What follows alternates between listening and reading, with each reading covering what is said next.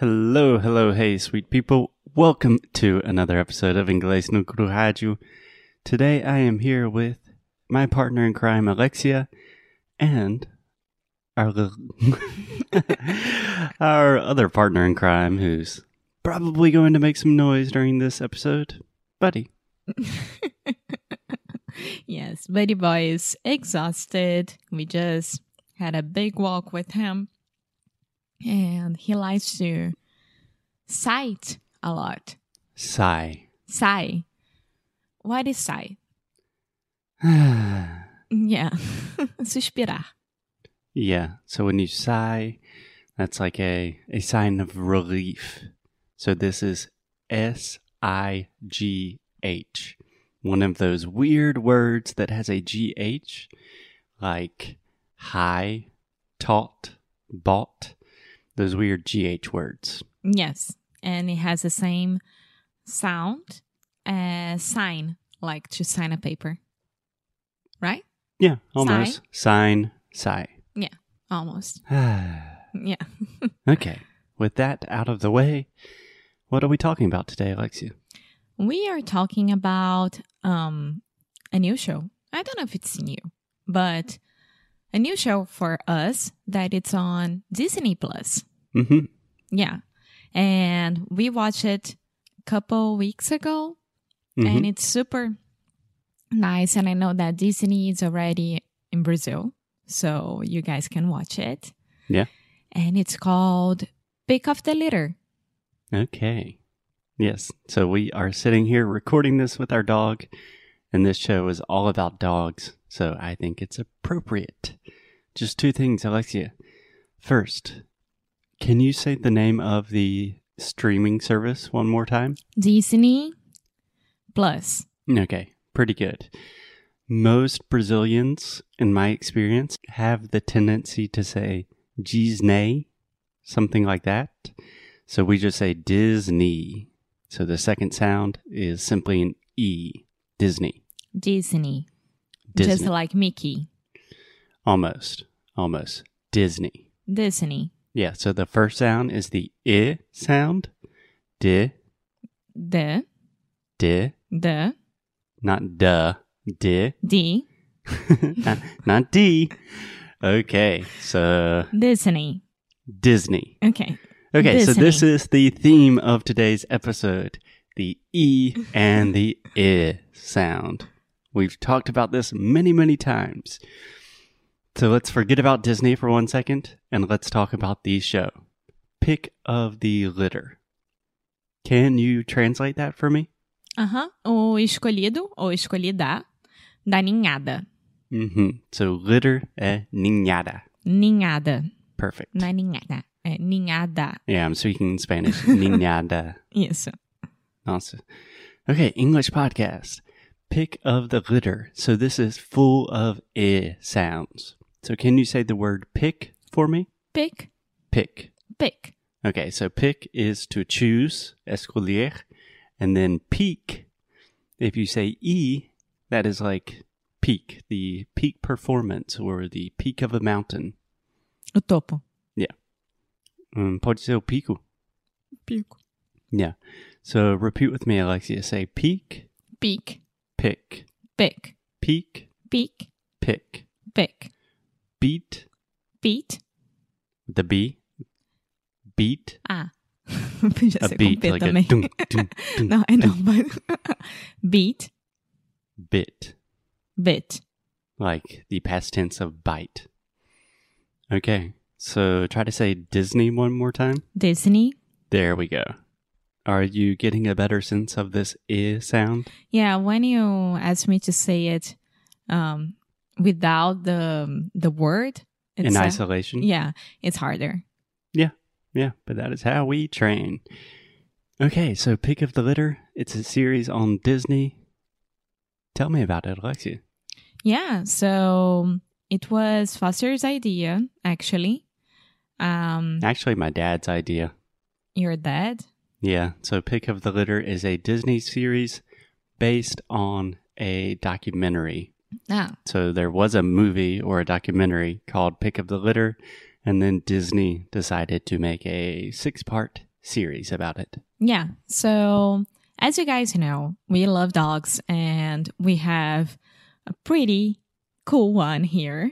Mm-hmm. And Buddy is a hunting dog, right? So, before I explain everything about pick up the litter, I think it's important that people know that the the different kind of dogs that you can have. So you have a pet dog that is just like a pet that Mhm. it's with you and he doesn't have to do any work. And then you have the working dogs, which can be hunting dogs, which can be the canine dogs from the police officers and military and airports, da da da.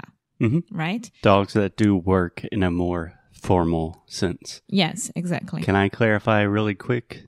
When we say Buddy is a hunting dog, we are saying that the breed, It's a hunting dog. yeah, he's a Brittany dog, Lepagno Breton, that they call it here in Portugal, but we do not hunt No, personally. we don't. Okay, just We clarifying don't. that. If ever Buddy kills any other animal, bird, or whatever, it's going to be a huge accident and I'm going to cry for weeks, but that's it. Um, and then you have the service dogs, and service dogs can be for people who need it because they use it as emotional support.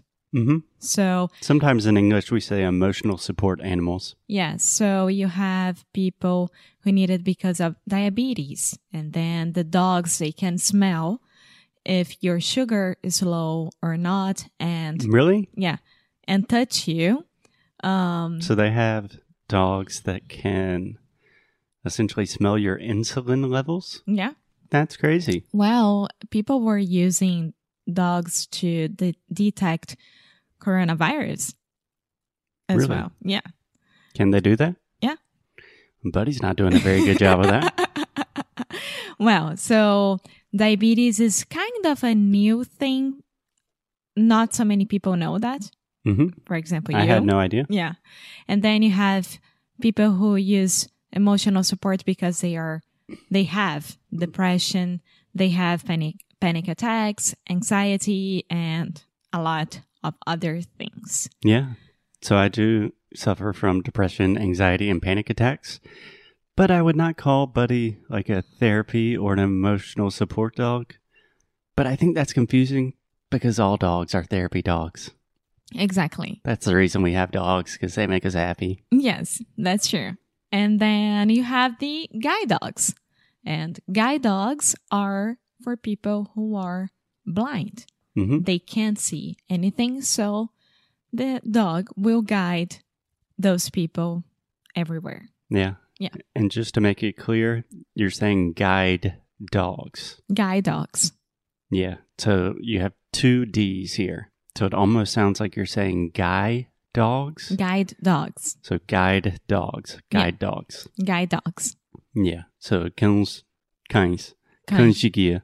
cães guia. Yeah. And you can also say, so we can use the verb to guide, but we can also use that like, oh, he is our guide. Yeah, exactly. So pick up the litter is about guide dogs. hmm And it's amazing because it shows from when they are born and then they go to their puppy raiser family. They're puppy raisers. Yeah, puppy raiser's family. And then after that, they, I'm gonna, okay, I need to tell everything, right?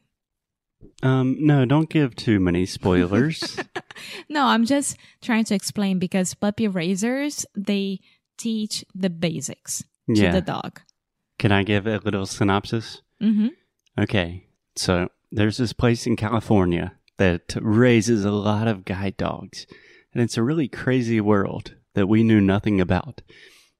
And I imagine most of you know nothing about this crazy world of guide dogs.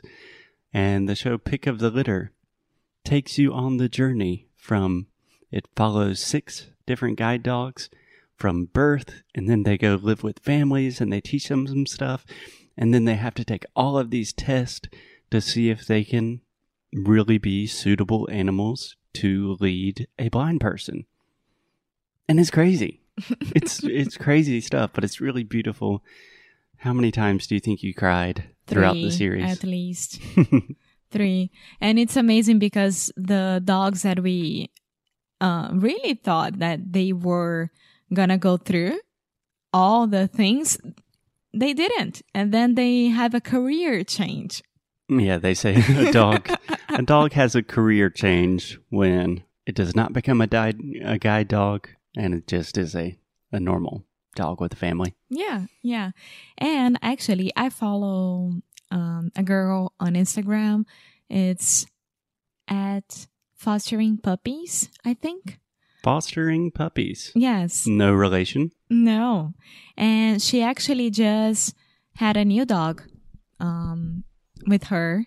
And this dog, she did great for the first two weeks, and then they eh, they went for evaluation, and she didn't pass, and she just became career change. She got career change. Yeah, she got career change. So, probably, I don't know if I've ever explained this on the show before, but to foster, like fostering puppies, foster is a a fancy way to say to care for, to take care of, Temporarily.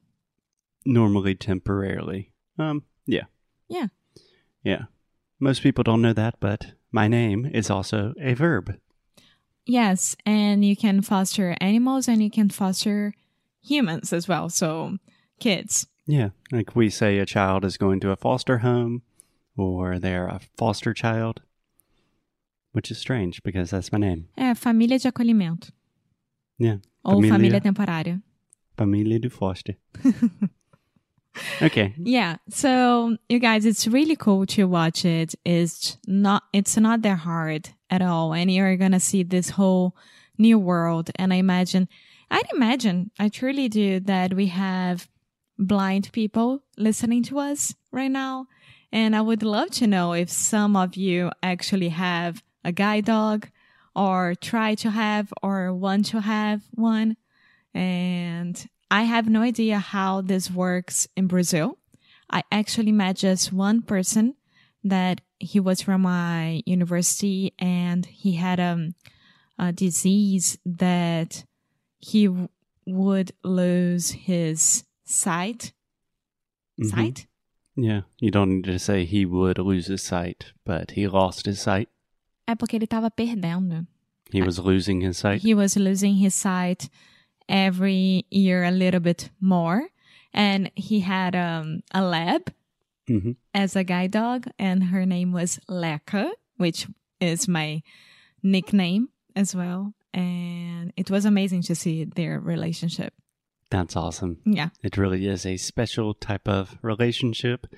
And even if you're not a dog person, which I imagine you probably are a dog person if you're still listening Maybe to this we show, have cats, even cat if people. eh, if you're a cat person, dog person does not matter. I think Pick of the Litter is just a feel good show that will probably make you happy and smile and cry during these crazy times. Very true. Cool. Okay, so we have our pick of the litter here, and we had to give him some attention Okay. We will see you guys tomorrow. As always, keep up the good fight. and lose well. Bye.